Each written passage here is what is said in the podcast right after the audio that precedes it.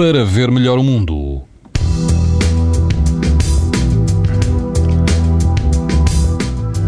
As temperaturas descem ligeiramente amanhã. Quase todo o país vai apresentar risco muito alto de exposição à radiação ultravioleta, exceto no litoral norte, onde o risco será alto ainda assim. Na costa alentejana, na praia de Morgavel, Morgavel, aliás, em Sines, a temperatura da água vai rondar os 23 graus e o vento vai soprar fraco a moderado. O índice de risco vai ser 8, numa escala em que o máximo é 11.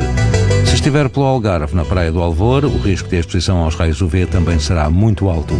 A água do mar pode chegar aos 24 graus e o vento será fraco. Em Cascais, na praia do Guincho, a água está mais fresca e rondará os 17 graus. O vento vai soprar forte, mais de 40 km por hora, e o índice UV será 8, ou seja, muito alto.